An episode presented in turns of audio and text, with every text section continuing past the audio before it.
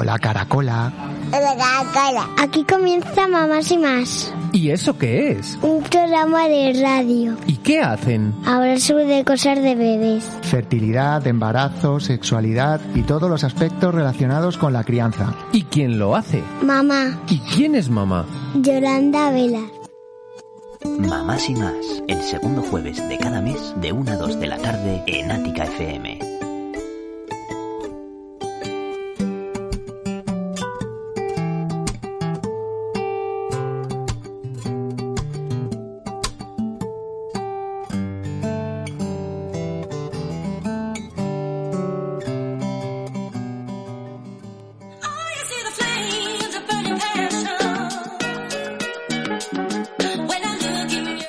Bienvenidos, bienvenidas. Cuando pasamos sobre unos cinco minutos sobre la una del mediodía, os damos la bienvenida.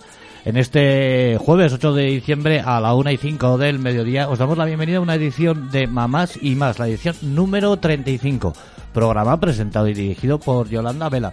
Y todo desde vuestra emisora de radio preferida, desde Ática FM, desde el 106.4.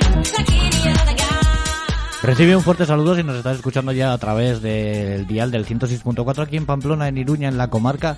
Si lo estás haciendo a través de internet, a través de nuestra página www.saticafm.com o si lo estás haciendo a través de nuestra aplicación, que si no la tienes, entras en tu tienda de aplicaciones de tu teléfono móvil, tecleas Atica FM, le das un clic, salimos los primeros en dos segundos, tienes cargado y así podrás escuchar todas las eh, ediciones de Mamás y Más y toda la programación de Ática FM.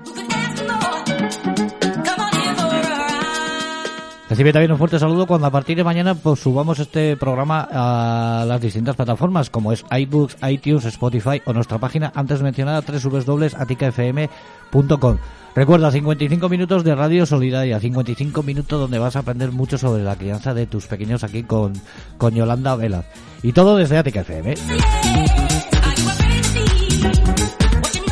Mi nombre es Jorge García, soy el esclerótico enmascarado, estoy encargado de daros la bienvenida y de ocuparme del apartado técnico y paso ya a saludar a la voz habitual de los segundos jueves de mes aquí en Mamás y Más. Yolanda, ¿qué tal? ¿Cómo estamos? Hola, hola. Buenos días para nosotros que no hemos comido, tardes para el que, oye, ya haya comido aquí un poco a lo francés. Pues bien, bien. Estaba ahora pensando, escuchando la melodía, eh, pues que, que, para mí, o sea, me doy cuenta del paso del tiempo cuando escucho la voz de mis hijas. Ajá. Porque digo, madre mía, o sea, la pequeña esa que dice hola caracola que ni se le entiende, pues, pues en fin, ya no es un bebé. Y dices, madre mía, tiene seis años ya, ¿no? Seis para siete. Una pasada, madre mía. 35 ediciones, eso viene a ser siete, eh, Bueno. 10 por temporada, o sea que llevas aquí como unos 5 años. No, no, ya te lo digo. Así tiene que ser porque Valentina hará siete años en marzo y, justo hablaba, vamos, que conseguimos que dijese hola, hola caracola de churro. O sea que sí, tiempo- pasada, tiempo pasada. pasa rápido. Bueno. Bueno, Yolanda, hoy de qué vamos a hablar? ¿De turrones? Bueno, no, no, es el último del año, pero no vamos a hablar de turrones, vamos a hablar de bronquiolitis, que vamos, tenemos los hospitales eh, llenos. Vamos a hablar de alimentación, que eh, tengo el placer de colaborar en un proyecto de plátano de Canarias, eh, que se llama eh, La fruta te da vida extra. Y, mm, y también hablaremos de los golpes, ¿no? O, o accidentes que preocupan a, a las mamás. Así que un poquito, un poquito de todo traemos esta vez. Ya veo, sí, además lo, con lo que han hecho la bronquiolitis, el otro día salió una noticia en la tele que deben estar los hospitales eh, Sí. hasta los topes, ¿no? Sí, sí, lo que pasa que además este año tened en cuenta que ha sido un poco atípico porque tuvimos bronquiolitis en mayo-junio, que fue como algo fuera de temporada y algo que no habíamos visto otros años. Entonces, como, las, como la segunda temporada de bronquiolitis dentro del mismo año. Eso sí, esta vez sí que es en la época habitual de bronquiolitis, no es fuera, ¿no? Pero, pero sí que es verdad que, bueno, la incidencia es elevada, ojo, también os digo que siempre es elevada en estas fechas, quitando pues las épocas de, de restricciones, como ya sabemos, en el que no solo se redujo esta, eh, esta patología, sino otras muchas, ¿no? O sea que, que bueno, o sea que estamos en una incidencia alta, pero es el momento también, ¿no? Ajá. O sea, tampoco es para alarmarnos. No, no es para alarmarnos, pero es verdad que hemos vuelto como, como, a los datos anteriores, ¿no? A, la, a, a la pandemia. Eso, eso sí que es así. Que, que bueno, pues que con las restricciones eh, habíamos visto una disminución de, de todo, de gripe. Recuerda que no Sí, hubo sí. casi ni gripe, Sí, ¿no? Ni gripes, ni... Eso es. Muy bien, pues ilustranos. Bueno, pues para empezar, ¿no? Eh, yo he cogido un poco las preguntas habituales que, que me suelen hacer y digo, mira, pues vamos a contestarlas. Eh, sobre todo, bueno, la gente quiere saber qué es una bronquiolitis porque luego dice, bueno, ¿y qué diferencia hay entre una bronquitis y una bronquiolitis, no? Entonces, la bronquiolitis es el primer episodio de sibilancias en un menor de dos años. Y por tanto, eh, su definición ya nos está dando a entender que solo se pasa una vez en la vida. Quiero decir que verdaderamente, técnicamente, la bronquiolitis es el primer episodio de sibilancias o pitos en el pecho, para que me entiendan aquí los, los oyentes, en oyentes. un menor de dos años. Los siguientes procesos en los que haya una dificultad para respirar y sibilancias asociadas lo llamaremos bronquitis, ¿vale? Cuya causa puede ser infecciosa o puede ser alérgica. O sea que bronquiolitis es el primer proceso. Lo digo porque muchas veces cuando te dice una madre, mi hijo ha tenido cinco bronquiolitis, bueno, técnicamente ha tenido una bronquiolitis y varias bronquitis posiblemente. Vale, de ahí un poco eh, la, la diferencia. Siguiente pregunta que, que nos suelen hacer, bueno, ¿cuáles son los eh, signos, no, que nos indican que que algo se ha podido complicar, ¿no? A veces tienes un proceso en el que te parece que mm, o el peque tiene muchos mocos, que tiene o no tiene dificultad respiratoria, que ya hablamos de, de eso, eh, hemos hablado otras semanas, ¿no? La importancia de desnudar a nuestro bebé o a nuestro hijo y ver, ¿no? Si, si utiliza esa musculatura accesoria a la hora de respirar, si se le marcan las costillas, si tiene esa disociación tóraco-abdominal, ¿no? Ese bamboleo que hablamos que, que tienen a veces los, eh, los peques. Pero luego de repente, después de dos, tres días de evolución, dices, "Eh, este, este hijo mío no está mejorando, está empeorando, ¿no? Y a veces nos cuesta identificar cuándo verdaderamente es el momento para decir, oye, mira, lo tienen que volver a valorar porque, porque esto no, no va bien, ¿no? Bueno, en menores de tres meses eh, tienen un alto riesgo de, bron- de bronquiolitis, ¿no? Moderada grave y por tanto más indicación de ingreso. Con lo que en esos casos siempre lo decimos, ¿no? Si tenemos un bebé de 0 a 3 meses, cualquier cosa que en otro bebé mayor quizás no es eh, necesario ir a urgencias, en un bebé de 0 a 3, sí. Si tenemos un rechazo completo de las tomas, ¿vale? Porque ya tenemos un riesgo de deshidratación elevado. Que decir, es lógico que cuando un bebé no se encuentra bien, coma peor. De hecho, siempre decimos que igual es mejor ofrecerle más veces y que coma menos cantidad, porque entre la tos, los mocos, que te puede vomitar, eh, pues igual le da un absceso de tos y, de- y después viene un vómito, ¿no? Entonces, eh, tenemos que intentar adaptarnos un poco a, a- a, bueno, pues posiblemente a tomas más cortas y, y más veces a lo largo del, del día. Pero si tenemos de repente un bebé que deja de tomar, que no quiere eh, comer, el riesgo de deshidratación en un bebé de 0 a 3 meses, eh, bueno, pues es elevadísimo y muy rápido, ¿no? Otra causa, bueno, pues el aumento de la dificultad respiratoria, ¿no? Que, que mm, si vemos esa necesidad de utilizar la musculatura accesoria, como hemos dicho, ¿no? Que se le marcan las costillas, que hay ese, que el abdomen no se mueve con mucha intensidad y, y provoca ese bamboleo que, que ya hemos hablado otras veces. Bueno, es que igual necesita oxígeno. Entonces, bueno, pues, pues igual sí que tenemos que, que ir a que lo vuelvan a valorar en una urgencia hospitalaria, ¿no? Si tenemos una fiebre prolongada de más de cuatro días, ya evidentemente, aunque tenga más de tres meses, ¿no? Pues, pues quizás ya no es un proceso tan moderado y sí que requiere una reevaluación, por si acaso ha habido alguna complicación eh, durante esos días, ¿no? Yo creo que el resumen de todo es que si vemos un aumento de la dificultad respiratoria, un rechazo de tomas, una fiebre persistente de más de cuatro días, ¿no? Vómitos continuados, eh, bueno, pues hay que acudir sí o sí, independientemente de la edad que tenga nuestro peque. Por supuesto, de 0 a 3 meses, como siempre os lo hemos dicho, cualquier eh, síntoma es motivo para ir a urgencias, eh, un vómito, fiebre, pero un único pico, ¿vale? De 0 a 3 meses tener en cuenta que, que, bueno, pues lo hemos dicho muchas veces, ¿no? El sistema inmunológico, hay compañeros que no les gusta decir inmaduro. No es que esté inmaduro, es que está muy verde, que digo yo, en el sentido de que, bueno, pues que le falta tralla, que, que está muy limpito, que Sí, no ha tenido está- que, que combatir, ¿no? Entonces, claro, ojo, de repente pasar a la guerra, ¿no? Sin haber portado una espada, pues ojito. Ese es un poco el, el tema. No es que no es que el sistema inmunológico de un bebé sea nefasto, no. Lo que pasa que bueno, pues le falta rodaje en la vida, ¿no? Tiene que aprender como todo. Eso es. Así es. Entonces, em, bueno, otra pregunta que nos suelen hacer, oye, pero yo puedo hacer algo para, para evitar una, una bronquiolitis o, o, o qué tengo que, que hacer, ¿no?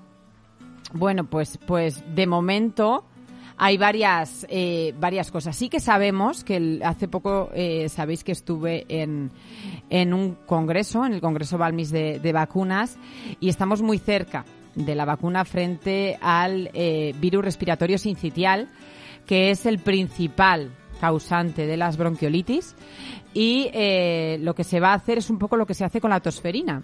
Se va a vacunar a las mujeres embarazadas para eh, bueno pues para pasar eh, anticuerpos trasplacentarios y em, poder proteger a esos a esos recién nacidos sí que es verdad que a día de hoy también en, en pacientes de alto riesgo, en prematuros, en bebés que hayan nacido con alteraciones crónicas eh, pulmonares o cardiovasculares, sí que tenemos anticuerpos monoclonales, ¿no? Que les pueden ayudar a defenderse de, este virus y de hecho se, se trata, ¿no? En esos casos es una inyección eh, mensual y, y bueno, pues al final la, la incidencia sobre todo es en, en noviembre, ¿no? Hasta febrero hasta febrero marzo, que es un poco también la época. Pero como os he dicho, o sea, con el COVID hemos visto cosas muy raras como bronquiolitis en verano. Que, lo pudimos ver eh, justo este año, con lo que, bueno, pues es un, es, es todo un poco extraño, pero seguro que has oído, ¿no? Pues que hay mucho ingreso, pero bueno, pues también ha venido el frío de golpe, eh, bueno, pues eh, las restricciones han desaparecido y, y, bueno, pues yo creo que es importante entender lo que he dicho antes, ¿no?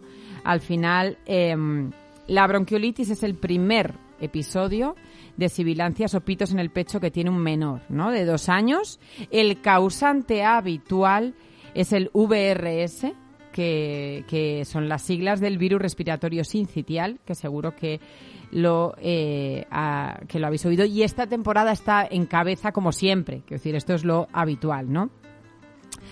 Y los síntomas que tiene un bebé con bronquiolitis, eh, pues podemos ver tos, podemos ver mucosidad, podemos ver fiebre, fatiga a la hora de, de respirar, ¿no? Puede que oigamos esos pitos en el pecho sin, sin un fonendo, ¿no?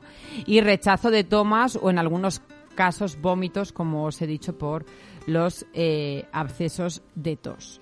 Para- y luego... Una cosa, para, para los que no estamos puestos en la ciencia, en ciencia médica, ¿se puede decir que una bronqui- bronquiolitis es un catarro gordo? Bueno, es, es, es un catarro de, como, bueno, mi abuela te diría que es un catarro de estos que se agarra al pecho. Eso, eso, ¿Vale? eso. O sea, es una bron... Es el primer proceso que, que luego, si se repite, son bronquitis, ¿no? Pero verdaderamente hay una dificultad respiratoria y muchas veces esos eh, niños necesitan eh, ayuda, ¿no? Necesitan soporte para poder respirar. De ahí a que eh, no hay un tratamiento específico para tratar una bronquiolitis porque hay que ver en qué momento estamos, ¿no? Eh, sí que el tratamiento siem- siempre va orientado a que el niño se encuentre mejor en función de el estado que tengamos de partida. O sea, no hay un ABC con los niños, ¿no? Entonces, bueno, pues si tiene fiebre, ¿qué haremos? Darle antitérmicos, ¿no? En este caso, en bebés tan pequeños, en principio paracetamol. Eh, si tiene mucha mucosidad, ¿no? O tiene dificultad para respirar, ¿qué haremos? Bueno, pues haremos lavados nasales para ayudarles y, eh, por supuesto, si tenemos, vemos, ¿no? Que se agotan a la hora de hacer las tomas, que es uno de los motivos, porque al final, claro, entre respirar y comer, ¿verdad? Pues un bebé pequeñito, eh, lo que haremos es lo que os he adelantado antes, ¿no? Hacer tomas más cortitas eh, y eh, sobre todo pues eh, también la lógica eh, si lo tenemos semi incorporado va a estar mucho mejor se respira mucho mejor eh, con la cabecera eh, elevada eso, un bebé y un, y un adulto, ¿no? Y en el caso de que su pediatra estime que necesita un broncodilatador que para, para intentar dilatar, ¿no? La- los bronquios, em, bueno, pues como puede ser el salbutamol, ¿no? El conocido Ventolin. Em, para eso em, se lo tiene que decidir un pediatra y tendrá que ver, ¿no? El beneficio o no, porque a veces no es, eh, pues no es mucho, pero, pero lo que está claro es que eh, no se suele utilizar a priori, a priori, ni, ni antitusivos, ni corticoides, ni antibióticos, ni, ni mucolíticos, ¿no? A mansalva. De ahí a que a veces cuando ves al, al peque, que ahora dices, más o menos le cuentas estas cosas a la madre, le dices que valore y que si se complica que vuelva, ¿no? Y yo entiendo que a veces cuando estás fuera de la ciencia te parece que hay, que hay cosas que, mm, que se pueden evitar, pero es que eh, con un virus eh, hay que ver la evolución. Y a veces se sobreinfecta y se necesitan otras cosas. Pero frente a un virus no se utiliza un antibiótico a priori y hay muchas cosas que, que a veces técnicamente, em, pues a mi madre también le cuesta entenderlo. O sea, yo eh, bueno, pues, pues es normal. Yo creo que lo hemos visto, ¿no? La, la ciencia se evoluciona en, en muchos aspectos, en los procesos eh, que tienen los niños y que tienen los adultos también.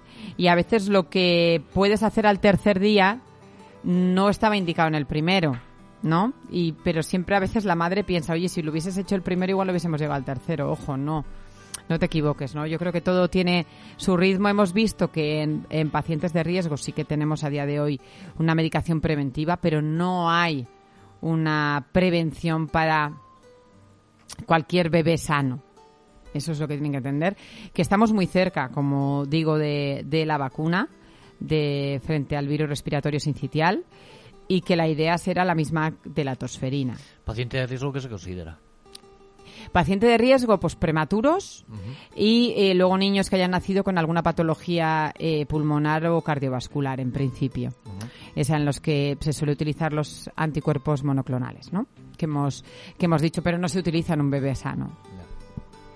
Eso es un poco eh, intentar darle luz a- al tema de la bronquiolitis, ¿no? Y, y- y, bueno, pues que a veces nos cuesta nos cuesta entender como, otros muchos eh, procesos, pero pero bueno, sobre todo intentar siempre, ¿no? El objetivo tiene que ser no hay un mismo tratamiento, como hemos dicho, no todos necesitan lo mismo, no todos eh, tienen un mismo proceso, eh, ni se encuentran en la misma situación, ¿no? Pero lo que tenemos que tener en cuenta es que debemos solucionar bueno, mm, los- el malestar, ¿no? Si tiene mucha mucosidad, si no la tiene, si tiene solo fiebre, si tiene dificultad respiratoria, en eso nos vamos a centrar. Siempre nos vamos a centrar en intentar que el bebé esté lo mejor posible, ¿no? Oye, lo que aprendo yo de... Sí, sí. Lo, lo cojonudo, con perdón, es que luego reten- retengo mucho las cosas y luego estoy dándole vueltas Hombre, y hombre. veo cosas y veo vídeos que antes veía y no relacionaba con nada. El otro día vi una, no había visto nunca, como la decían, una limpieza nasal a un niño. Has- bueno, Y bien un- hecha es espectacular. Vi un- ¿Viste de estos que salen los mocos Sí, a caño? Como le metían con una jeringuilla por un orificio nasal Y por el otro. le empezaba a salir un poquito. Pero es que hubo un rato que parecía que yo decías, no puede tener tantos mocos. Bueno, este- claro, este- los senos y todo. Es que... Sí, sí. Y el alivio, porque claro, tener a un bebé con mucha mucosidad intentando comer. Y luego lo peor de todo, siempre, esto es importante, ¿no? Hacer el lavado y luego la toma.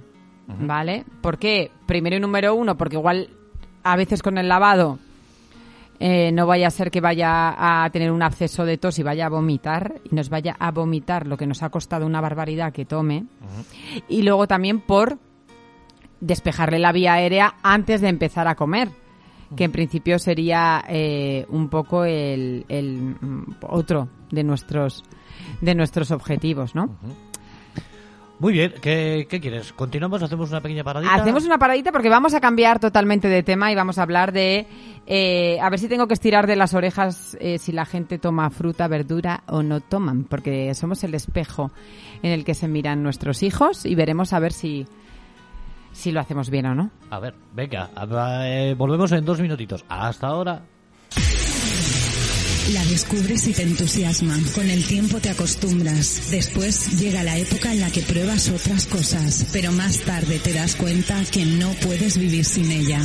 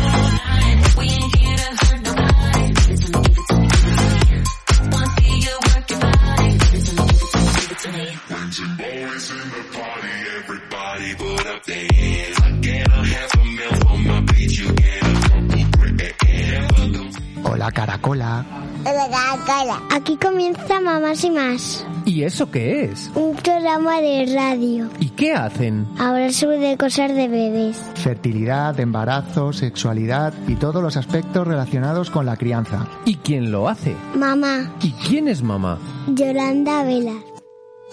Mamás y más, el segundo jueves de cada mes de 1 a 2 de la tarde en Ática FM.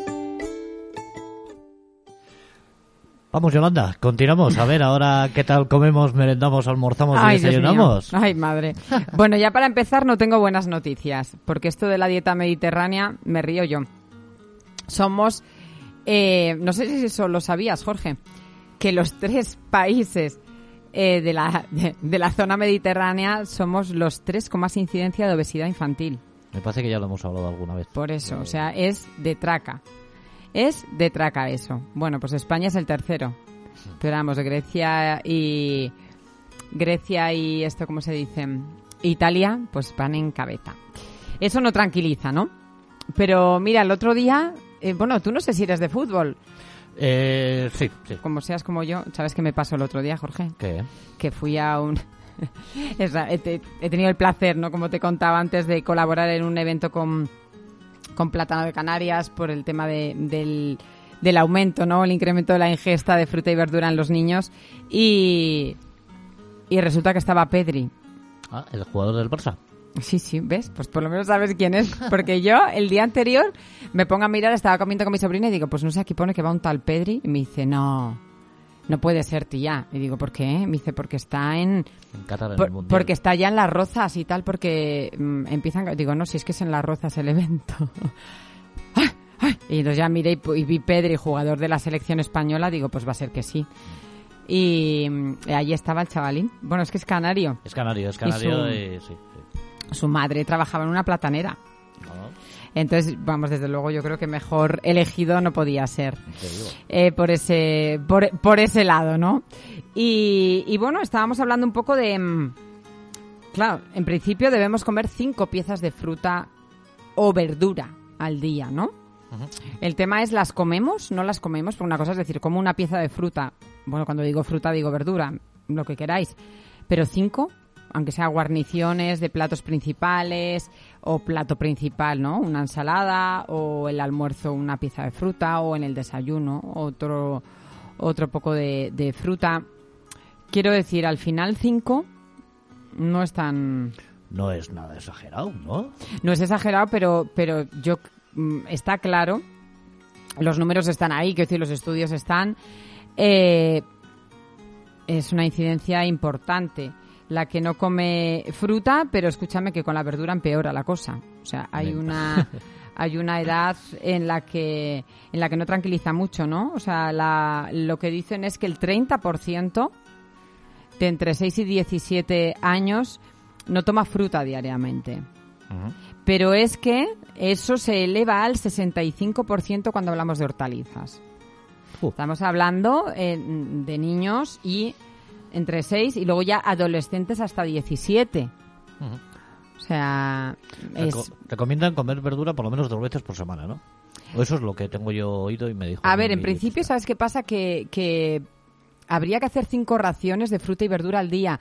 Pero ojo, no siempre tiene que ser el plato principal. Puede ser el acompañamiento a, a un segundo plato, ¿no? Eh, yo eh, me gusta mucho, a veces hay que hacer las cosas muy, muy gráficas, ¿no? Y mi amiga Marian García siempre decía, ¿no? O sea, al final tenemos que pensar en el, el plato de Harvard, a mí me parece muy gráfico, ¿no? Y al final es mucha fruta, mucha verdura, mucho Portugal, como ella decía, ¿no? Mucho rojo, mucho verde. Eh, la mitad de lo que comes, ¿no? Prácticamente al día debería ser entre una cosa y, y otra. Yo intento eh, siempre, ¿no? Bueno, a mí por la noche la verdad que, que siempre intento cenar eh, ensalada diferentes, me da igual que sea de achicoria, que, que, mm, que ensalada normal o, o bueno, a- hay eh, es, la escarola, por ejemplo, me gusta con granada. Sí, la las- o si no, bueno, mi madre la hace muy bien, pero tiene más arte que yo, ¿eh? aquí todo hay que reconocerlo. Es verdad que cuando la hace con sofrito y tal, la, la, mm, eh, la escarola a mí me gusta, pero la escarola si a palo seco, pues yo no me la trago. Y mira que me encanta la verdura. También es verdad, yo me di cuenta, eh, Jorge, con, con mi marido. Claro, yo siempre, cuando me preguntaban si habíamos comido mucha fruta y mucha verdura en casa, yo es que, claro, digo, es que mi madre cocina muy bien. Y yo me criado ante fogones. Mis padres son restauradores de toda la vida. Entonces, claro, así como yo una vez mi, mi claro, llegó mi marido a casa y le dice mi madre, he hecho borraja. Y mi marido, ¿eso qué es? O sea, borraja. Y, y claro, cuando la comió me dijo, es que así come verdura cualquiera. Claro. Claro, mi madre de repente te planta una borraja con... Bueno, bueno, es que hace, la hace de 100.000 formas, pero a veces la hace eh, salteada con almejas que alucinas, que alucinas. Y luego pues muy al dente, no hay, no, el típico plato ahí que, que está como escurrida Sí. la verdura no pasada de, de... No, no, no, pues mi madre la deja muy al dente y, y, y bueno, y, y muy buena, ¿qué te voy a decir? Es que el asunto este de las verduras, además, sobre todo para los niños, es que tienes que darle un poquito de gracia al plato. es importante eh, innovar no solo en... Y mi madre lo hacía, yo alcachofas como tales cocidas ahí en salsa, las he comido muy pocas veces. Mi madre las hacía fritas con, con jamón, las hacía asadas. Eh, bueno, o sea, hacíamos un, un poco de todo, pero es verdad que en Navarra tenemos mucha cultura por cocinar la verdura eh, de diferentes formas. Y eso yo no era consciente, como te digo, hasta que no vino mi marido, que decía, es que claro, eh, eh, es que... O el cardo, que a Ajá. Alfonso no le gustaba el cardo, Jorge. Y digo, que no te gusta el cardo, digo, tú no has comido el cardo de mi madre. O sea, un, buen cardo hecho en salsa con, con almendra eh, picada y tal. O sea, con- bueno, o sea, eso se te salen los ojos de las órbitas. Mi mayor problema es no comerme media barra de pan untando la salsa, que luego, claro, dices, al final Que estamos sin comer todavía, ¿eh? ese es el problema. Estamos aquí salivando, Jorge y yo. Pero, pero creo que es importante porque comemos por los ojos. O sea, es que si mm, yo os lo digo porque a mí me encanta comer y yo en el comedor, los comedores infantiles han mejorado una barbaridad, pero yo mm, os lo digo que yo no po- o sea, es que me costaba una barbaridad comerme aquellos platos, pero es que tenían de todo menos gracia. Pero no ya no en el aspecto, sino en el punto de cocción, lo que hablamos, de todo, o sea, estaba todo requete pasado, eh, leches.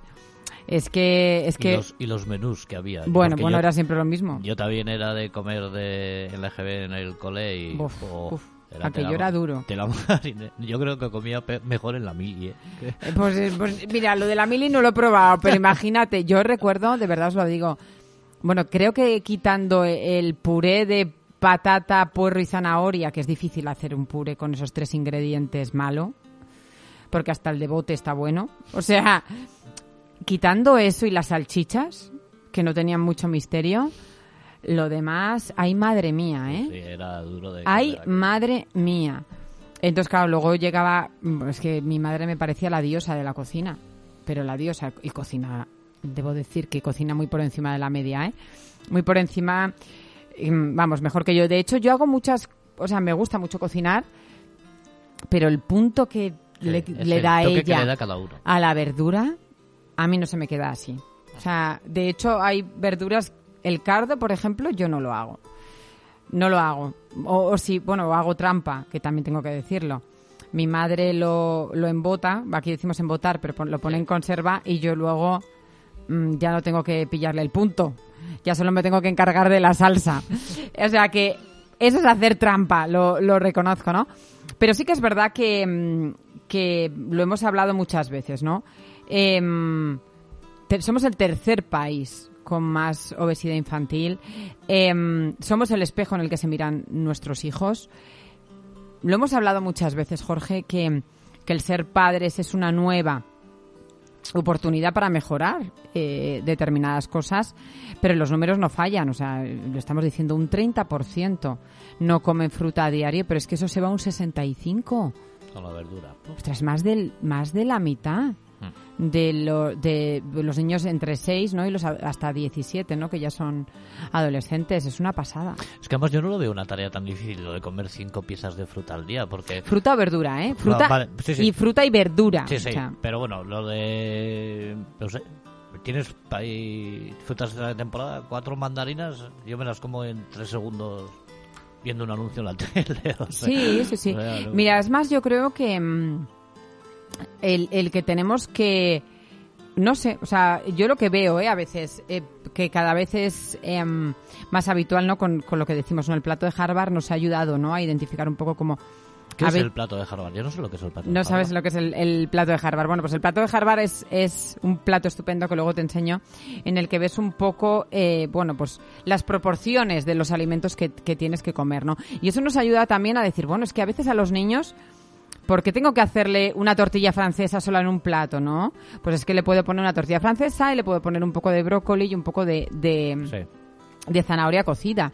Y si además le pongo un poco de imaginación y, y que de eso ya hemos hablado otra- eh, otras veces, que en la Universidad de Cornell hicieron el, el- el experimento y le cambiaron los platos eh, en varios colegios, les cambiaron los nombres a los platos.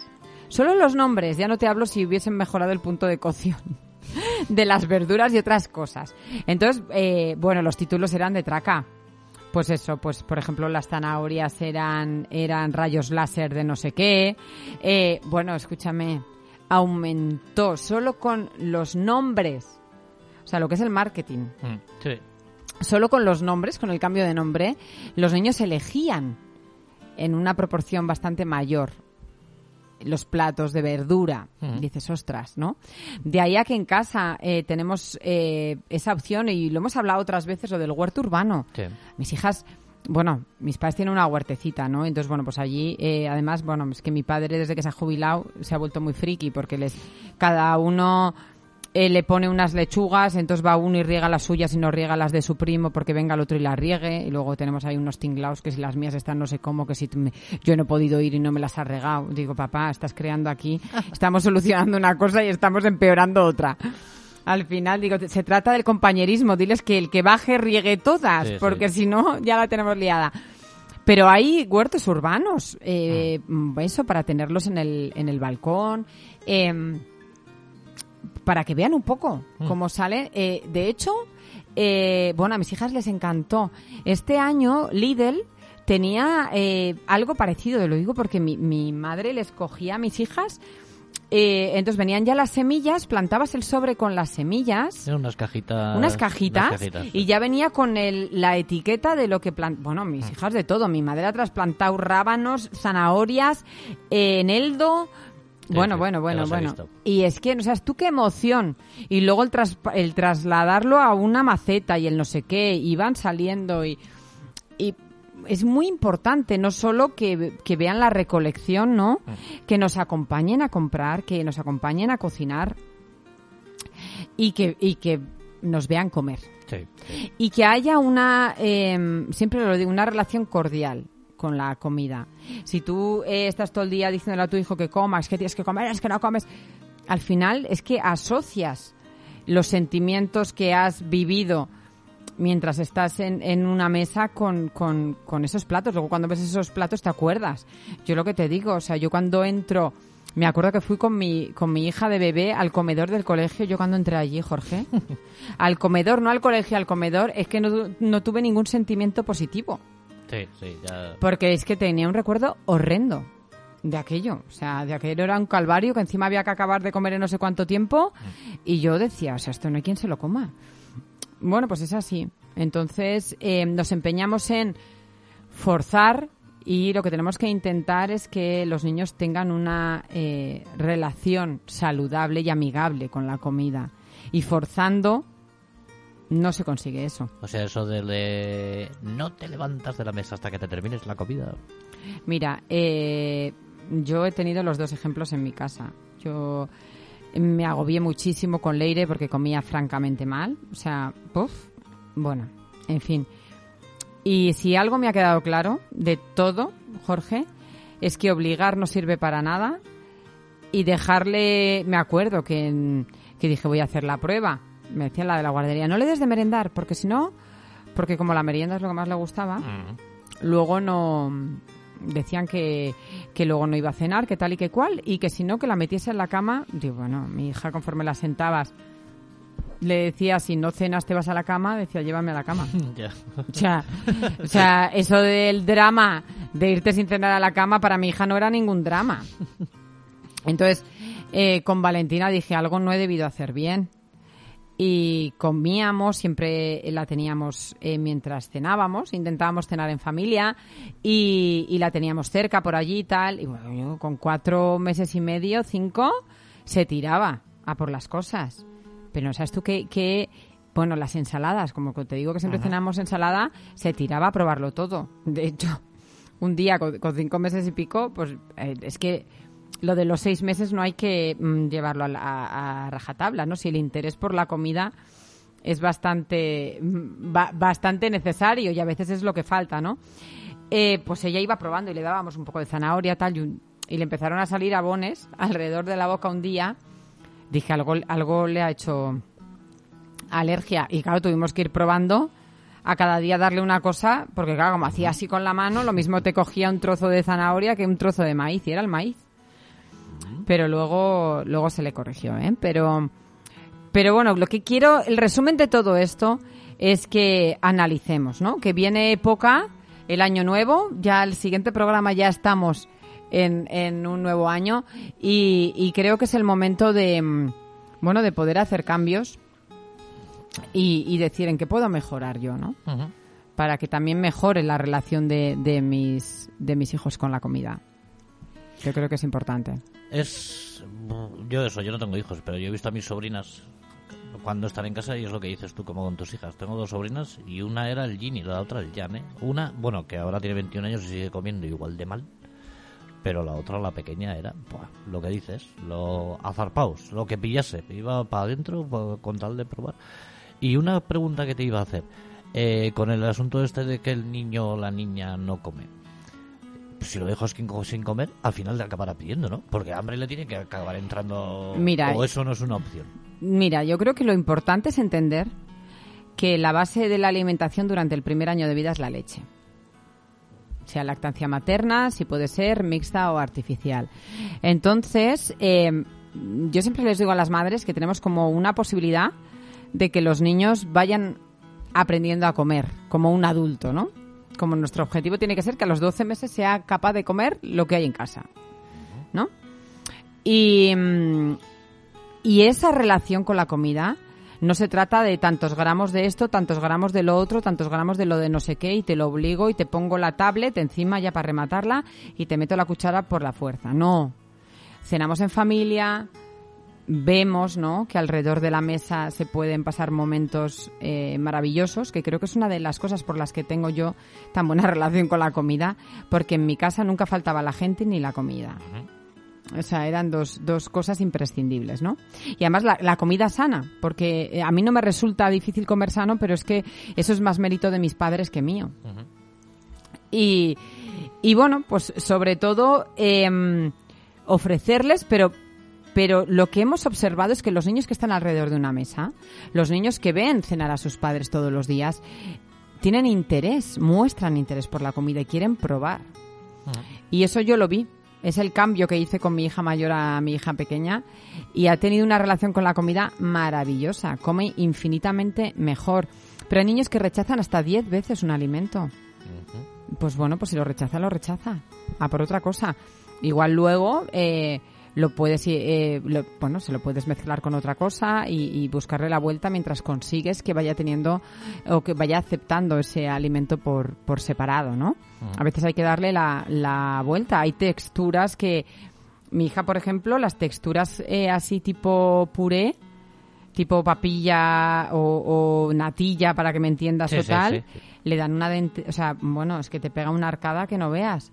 Y mm, de hecho, en el aula de dos años, yo creo que alguna vez te lo contaba, Valentina, le tenían que traer las em, las lentejas enteras, o sea, el plato de lentejas, porque claro, le intentaban que se comiese el puré y la cría unas arcadas, claro, me llamaban y me decían, es que esta cría no come, digo, pero ¿qué le estáis dando? Digo, si come, eh, no, no, pues puré, digo, ¿puré? Digo, si no ha comido un puré en su vida. Digo, no, no, digo, pero no le puedes traer las lentejas o la verdura Sí, de los sí. mayores. Dice, ¿pero qué me estás contando? Digo, que a ver si se va a atragantar. Digo, mira, digo, no te vayas a preocupar. Digo, que si no se ha atragantado con un año, ahora no se te va a atragantar con casi tres, ¿no? Y bueno, flipaban cómo comía la niña. Pero bueno, pues eh, ya os digo, tuvo una relación con la comida muy sana desde el principio y con Leire pues también mi bloqueo personal el blo- mm, os digo que tampoco me ayudó eh, Hombre, es un poco frustrante que tu hija no coma y que no quiere, que no Sí, quiera, que no quiera, que no quiera. Y mantener la calma a veces es complicado. Pero lo que he observado es em, que, bueno, que me ha funcionado todo lo demás eh, y no obsesionarse tanto con las cantidades o con lo que come de una cosa o de otra, ¿no? Sí que debemos ir probando de forma individual eh, una cosa separada de la otra, pero ya no se hace esa introducción que tardabas meses en, en darle otra Sí, cosa. Sí que es verdad que lo lógico es empezar, o empezamos por la fruta y la verdura, pero y no le damos dos cosas a la vez, por lo que si no te pasara como a mí, el día que le salió el abón en, en el labio no sabía qué era porque la niña había cogido, pues eso, pues tres cosas a la vez, lechuga, zanahoria y maíz, ¿no? Y digo, pues una de las tres no le, Algo no la- algo no le ha ido bien. Pero quitando eso, es todo de forma mucho más natural y menos artificial y menos forzar, ¿no? Es que además, eh, a, la, raíz de lo que estás diciendo, si ya eh, si ya para el niño o la niña es un drama a veces el, la hora de la comida o de la cena, si por encima le unes que para el padre o la madre también es otro drama y al final aquello se acaba, acaba convierto en un- convirtiendo en un drama literario, o sea, llega el momento en que las horas de las comidas y de las cenas para los tanto pero ya no solo para los niños, ¿eh? o sea, para los para toda la familia, acaba siendo aquello un caos y luego No, nor- no. y luego normal que el niño o la niña no quiera comer. No, no, es tremendo. O sea, que al final también lo que decimos es que la rela- esa relación, ¿no? El asociar o el recordar eh, momentos buenos alrededor de una mesa. Y sí que tenemos que hacer, que esto lo hemos dicho hasta la saciedad, ¿no? Y yo en este último programa del año eh, hagamos o intentemos por lo menos hacer una comida al día en familia. Sin tele, sin tablets, sin absolutamente nada. En preguntarte qué has hecho tú en el día y que papá cuente algo y que no sé quién cuente no sé qué. Y mm, bueno, y hacer esa interacción, ¿no? Nosotros, por- pues, pues al final tienes que, que, que buscar las alternativas o muchas veces no juega Nadal. Bueno, pues nosotros en el chat de la familia venga, pues hacemos una, un picoteo y vemos el partido. O, o juega la selección. Mira que ya te he dicho que no soy de fútbol, pero mira, yo los partidos de la selección sí que suelo verlos. Bueno, pues tal. En esas cosas, eh, mm, bueno, yo es que toda mi vida eh, tengo buenos sí. recuerdos. Yo también, yo también. Y me he dado cuenta, ¿no? Analizando un poco que eh, cuando me preguntaron, ¿no? En, en este proyecto, eh, es que creo que ahí está un poco el kit de la cuestión de que yo tengo eh, muy buena, mm, muy buenos recuerdos y disfruto. A mí me da pena cuando veo que a la gente no le gusta comer, Jorge. Yo Sí, sí, también. Yo disfruto, ¿eh? Y con los años yo creo que más, Más, todavía, ¿eh? más, De- más, más, más, más. Más, y yo voy cuando viajo y probar cosas nuevas y tal. Y cuando veo que la gente no prueba, digo, te guste o no te guste, o sea, el, es, es un placer el Sí, sí. probar eh, texturas, sabores. A mí me gusta... Una, co- una comida bien apañadita es, yo creo que es de los pocos placer- placeres que nos quedan. ¿eh? Bueno, bueno. Así bien. Yo además me junta con mi marido que si a mí me gusta comer, a, a él ni te cuento. Entonces, a mí, vamos, y me lo como todo. Así me pasa, que, que a veces, en fin. Pero, pero, mm, pero creo que es importante lo que decimos, ¿no? Sobre todo, analicemos, o sea, los tres países mediterráneos con la mayor incidencia de obesidad Tiene narices, ¿eh? tiene narices, ¿no? Eh, eh, y con esos datos, ¿no? Del 30% eh, que no comen eh, fruta a diario, pero es que eso se va a un 65 con las con las hortalizas. Yo creo que algo no estamos haciendo bien y es más que evidente. Y yo fui consciente, ¿eh? yo no te digo que que un niño puede no comer eh, bien o puede tener más dificultad a la hora de, de ingerir determinados alimentos. Pero bueno, a veces nos bloqueamos nosotros también, ¿eh? O, o también a veces me encuentro, ¿no? Eh, padres que, bueno, pues que aprovechan y, y meten al bebé a la cuna para estar un ratito solos, que también es verdad que es que a veces, ¿no? El, el día a día te lleva. Pero sí que vemos una diferencia entre los niños que, que muestran ese interés es porque han estado alrededor de una mesa llena de colores. Tú imagínate. Claro, o sea, es que yo, claro, una ensalada mi hija que la veía ahí con zanahoria, remolacha, maíz, aquello era un festival de colores. Sí, sí, sí. Diría, ¿esto qué es? ¿Qué se están comiendo mis padres aquí? Qué, qué buena pinta tiene, vamos a Vamos a probar, ¿no? Claro, la gente... Oye, y una cosa, o sea, vamos a ir de extremo a extremo. Eh, lo mal, lo poco malo, pero lo exagerado también, ¿no? ¿O no? O sea, me explico. Tenemos que llevar una dieta racional, una dieta equilibrada. O sea, no eh, abusar mucho de frutas y verduras y quitar eso tampoco tiene No, que no, ser. no, quiero decir, al final lo que hemos dicho es eh, las cinco raciones, ¿no? De fruta y verdura a- al día. Y luego también, lógicamente, hay gente que no puede eh, tomar fructosa, hay determinadas cosas. Lo que tenemos que entender es la pieza de fruta como tal, ¿no? Lo hemos dicho muchas veces, el zumo no es sano. Eh, ¿Por qué no es sano el, el zumo? Bueno, le estamos quitando la fibra, estamos dando solo la fructosa, que es azúcar, es pero es un azúcar natural. Entonces, eh, hay que hacer las cosas con cabeza.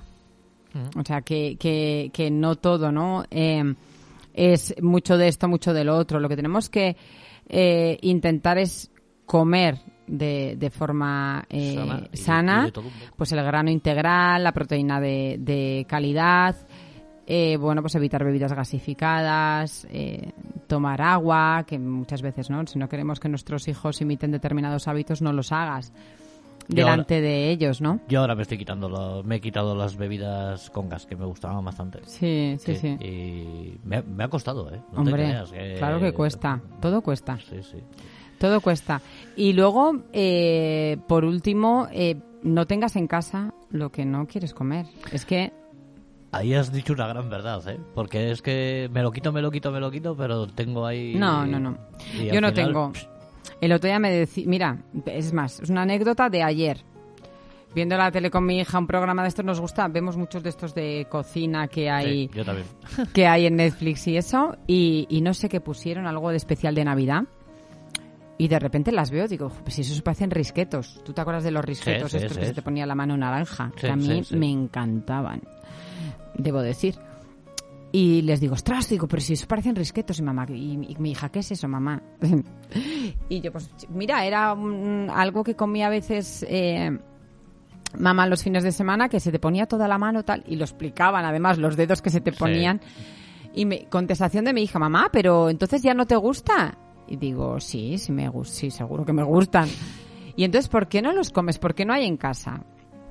Digo, porque hija, mm, que, que sean buenos, de sabor, no implica que sean Sanos. eh, sanos. Entonces, bueno, pues ya sabes que de la misma forma que pues no tenemos eh, otras cosas en casa, pues tampoco es eso, ¿no? O sea, también que vean que tú haces, o sea, que tú eres consciente de, de determinadas cosas. Yo, los donetes, yo creo que tienen algo adictivo. Sí, sí. sí. No, hombre, yo- Todas esas cosas. Bueno, o sea, yo es que si, si me pones aquí delante un paquete de donetes, es que te comes uno y dices, ostras, y si me como otro tampoco pasa nada. Y si me como el tercero tampoco. Ojo, pues, pero yo no tengo donetes en casa. Y no los echo de menos, Jorge. Porque no los veo. Entonces, ¿Tú te acuerdas de las panteras rosas? Hombre, perdona, pero que yo más de una vez, más de una vez y de dos de ir, ya sabes que yo viajo mucho sola a veces y, y parar en la gasolinera y decir, me estoy durmiendo. Y decir, me cogía un café y una pantera rosa. Digo, bueno, o sea, cerremos los ojos y ya está. Eh, bueno, pues a mí solo me gustaba la pantera, el tigretón y todos Sí, estos todo no me gustaban, me gustaba la pantera rosa. Que sí, y que a veces, pues que el niño igual llega eh, Navidad y, y, y va a comer algo, dife- pues en fin, una marranada supina. Que no pasa nada, pero que tienen que entender que eso es algo puntual, porque al final la prohibición total tiene otro riesgo, ¿no? Que, que llama demasiado la atención. Hay que normalizarlo todo, pero haciendo entender a un niño que hay Sí. determinadas cosas que ni se pueden comer un día sí y otro también, ni se deben tener en casa Sí, sí, sí. que luego cada uno tenga lo que quiera. Pero claro, cuando yo llego a, a determinadas casas, abro un armario y me encuentro y, y me encuentro un, un- bueno, pues pues de todo. ¿Dónde está luego la diferencia de lo que tienes que comer habitualmente y lo que es un algo especial, ¿no? Yo creo que hay determinadas cosas que los niños también tienen que entender como algo que no puedes tomar todos los días. Y eso también les hace ese, ese em, pues les hace ser ese pelín especial, ¿no? Y, y esa es un poco la, la conclusión, Jorge, pero bastante, normalizar bastante todo. Todo, todo. Y entender que la base de la alimentación sigue siendo la leche ¿eh? y que tenemos que ir probando y que vayan jugando con determinadas texturas. Ojo también con, con el tema del puré, porque si pasas la barrera de los ocho meses y solo ha tomado Turmix, el famoso síndrome de la batidora, que me acuerdo que, que nos lo decían cuando yo estudiaba, Ojo, pero eh, sí que lo vemos, sí que vemos. Síndrome Esa- de la batidora, ¿eso qué es? Decían, pues que los niños que, que toman pasado hasta muy mayores, Sí. luego no quieren el trozo. Luego nos costaba mucho Ajá. introducir el trozo. Y es verdad, o sea, si hemos estimulado ¿no? esa, esa interés por la comida alrededor de los seis meses, los niños, los niños toleran mejor determin, o sea, determinados hábitos, ¿no? diferentes texturas en ese momento que si tú empiezas sí o sí con el puré, que al final es cuchara, cuchara, cuchara, cuchara y le meto todo lo que a mí me dé la gana, pero ni experimenta de forma positiva con la comida, ni come de forma autónoma, que es otro de los objetivos, ni disfruta, porque al final no le hacemos un potinge de todo, pero ¿dónde están las texturas, los colores, los Sí, sabores? no es atractivo, no es... No es atractivo, es una obligación. O sea, que no es tanto el baby led winning, ¿no? Que yo entiendo que haya gente que le dé miedo, que el niño sea atragante, pero que los, y los datos están ahí también. Em, pero sí que es importante que tengan esa, esa relación natural y que prueben cosas. Aunque se ponga como un Cristo. Yo le ponía, yo le ponía, me acuerdo, mi marido decía, esto es una marranada, Yoli, porque claro, imagínate, la niña se cogía, no hacen la pinza, cogen con la palma entera, la niña se restregaba el trozo de brócoli por la cara. Bueno, pues ya está, pero está disfrutando, o sea, le ves la cara. Digo, ¿tú recuerdas a Leire cómo lloraba delante de un plato de puré? Pues algo estaremos haciendo mejor, ¿no? Oye, tenemos que hacer un día un programa de gastronomía, que parece que se nos da Bueno, bien y que bueno. nos gusta a los dos, Pues ¿eh? nos flipa. Nos podemos ir a casa allí a cocinar, pero vamos a tener que grabarlo en vídeo, Sí, Jorge, sí, porque... alguna- un Uy, a mí me encanta. Sí. O sea, pero soy muy friki. Yo no soy muy cocinillas, eh, pero bueno, lo que son tortillas, patatas y esas cosas, la gente ¿Te dice que gustan? me salen muy ricas, muy buenas. Pues yo, si te haré algún, si te gusta lo exótico, te hago unas gambas al curry rojo. Ah, sí, Ojito, sí, sí ¿eh? que me- sí. Ojito. Así que ahí lo dejamos, que vamos, tenemos un hambre ya los dos, que estamos aquí salivando. Sí. Que bueno, feliz año a todo el mundo. Que bueno, pues que hagáis retos, propósitos eh, interesantes para, para vosotros y para, y para la familia. Y que gracias, ¿no? Por, por seguir aquí. Que la gente termine bien el año, lo empiece mejor. Yolanda, nos vemos el... y a ti lo mismo. No te veré hasta el año que viene, Sí, sí. o sea que termines bien el año, que lo empieces mejor. Y recordarle a la gente que Yolanda Velas y Mamás y Más estarán de nuevo el segundo jueves de enero, 12 de enero, estará aquí en Attic FM en la edición número 36. Me parece alucinante hablar ya de esas fechas. ¿Cómo va el tiempo, eh? Sí, sí. Gracias a la gente por habernos escuchado, que sean felices, que, que sale gratis y que coman también un poquito mejor. Nos vemos, chao, chao, chao, chao. You kisses. I want you Monday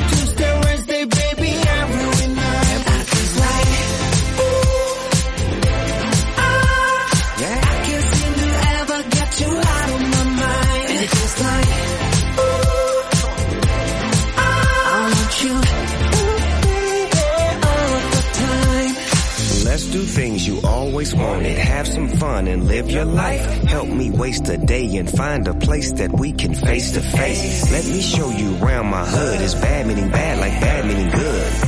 When it comes to rules, I break them. Let's make some bad decisions.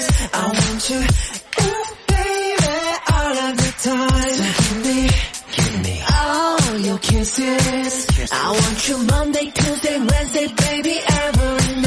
And it feels like, I can get you out of my mind. It feels like, say what? I want you, baby, all of the time. Ooh.